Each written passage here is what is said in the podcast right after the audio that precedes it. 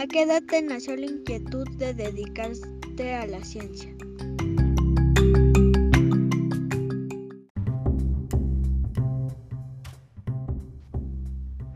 Yo creo que mi gusto por la ciencia empezó desde muy pequeña, yo tenía como unos seis años y creo que se, eh, la fuente de inspiración o que me llamó mucho, la, eh, me apasionó la ciencia fue, yo creo que fueron dos eventos importantes en mi vida, yo creo que fue...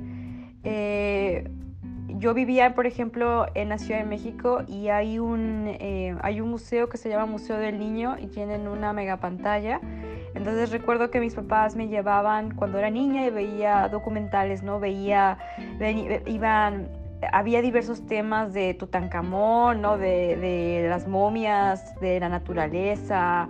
Había, recuerdo, una película donde una microbióloga iba a cuevas y escalaban para para obtener muestras y, las, y llevaba las muestras a su laboratorio que estaba ahí en, la selva, algo así recuerdo, y, la verdad eso me llamaba mucha atención y de hecho mi mamá recuerda que, que yo le dije en, cuando, estaba en cuando estábamos viendo la película en la mega pantalla, ella recuerda que yo le dije, mamá, yo quiero ser así cuando sea grande, porque además esta investigadora cuando bajaba a, a su laboratorio, se comunicaba en línea con sus estudiantes y daba clase. Entonces eso eh, me llamó mucho la atención.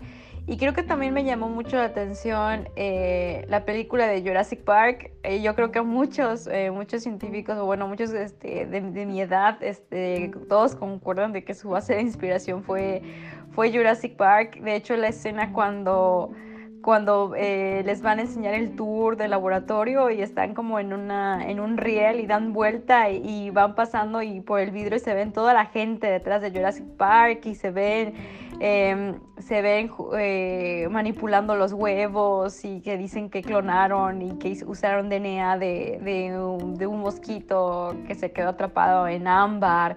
Todo eso me encantó eh, y yo creo que yo creo que eso fue como que las bases que sentaron, que eh, despertaron en mí esa, esa curiosidad científica.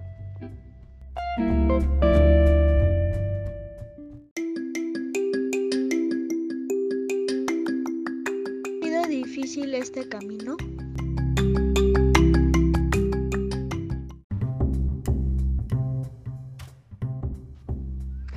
claro, ¿no? Eh, a medida de los años, eh, para contarles un poco más acerca de mí, eh, yo estudié ingeniería en biotecnología, que es una disciplina que a través de la biología puedes crear productos o servicios. Por ejemplo, el, queso, el yogur son productos biotecnológicos porque usas bacterias para hacer por, todo el proceso de la fermentación de leche, etcétera, ¿no? También, por ejemplo, en el área de medicina puedes crear, eh, ahorita, por ejemplo, para eh, la vacuna de COVID, ¿no? Se utilizan herramientas moleculares para crear eh, todo lo que ahorita se está haciendo para, para tratar COVID, ¿no? Para la producción de vacunas. también, por ejemplo, eh, en, tratamientos de enfermedades se está haciendo mucho al respecto, eh, por ejemplo, como, como cáncer. Entonces, eh, biotecnología me, me, empieza a llamar mucho la atención. Yo veo el plan de estudios de la carrera y me enamoro, por ejemplo, que iba a haber temas de genética, de biología molecular, de microbiología, de... Eh, eh, me acuerdo que también había de ingeniería genética, se escuchaba así como muy, muy de, temas de Jurassic Park, otra vez regreso a Jurassic Park, entonces eh, me enamoro de, de la currícula eh, pero cuando entro a biotecnología me, me, enfrento con el reto de que es una ingeniería y son muchos números. De hecho, antes de que empieces a ver temas de genética, de ingeniería genética, te enseñas como en, pasas por los fundamentos, ¿no? De química, física, estadística, eh, matemáticas, pero con física sí tuve problemas. Entonces, de hecho, yo empecé a dudar un poco de mi, de mi carrera, ¿no? Después eh, hice una maestría en medicina genómica en la Universidad de Manchester y ahí pues eh, los retos de ahí fueron que era nueva en el campo de, de bioinformática.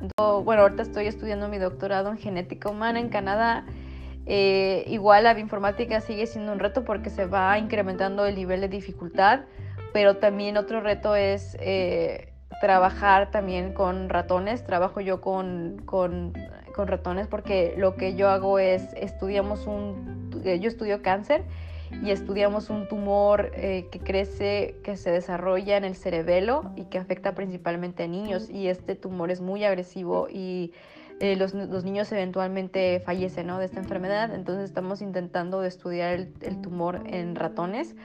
Entonces también ha sido un, un, reto para mí porque era la primera vez que trabajaba con animales. Siempre he trabajado con, con ADN, no necesariamente con animales. Entonces también ese fue, ha sido un reto poder eh, eh, desempeñar mi, ¿no? mi labor.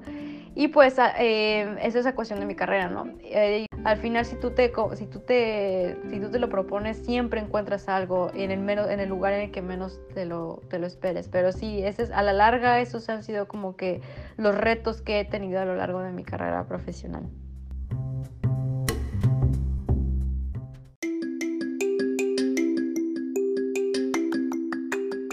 consejos les das a las niñas y los niños?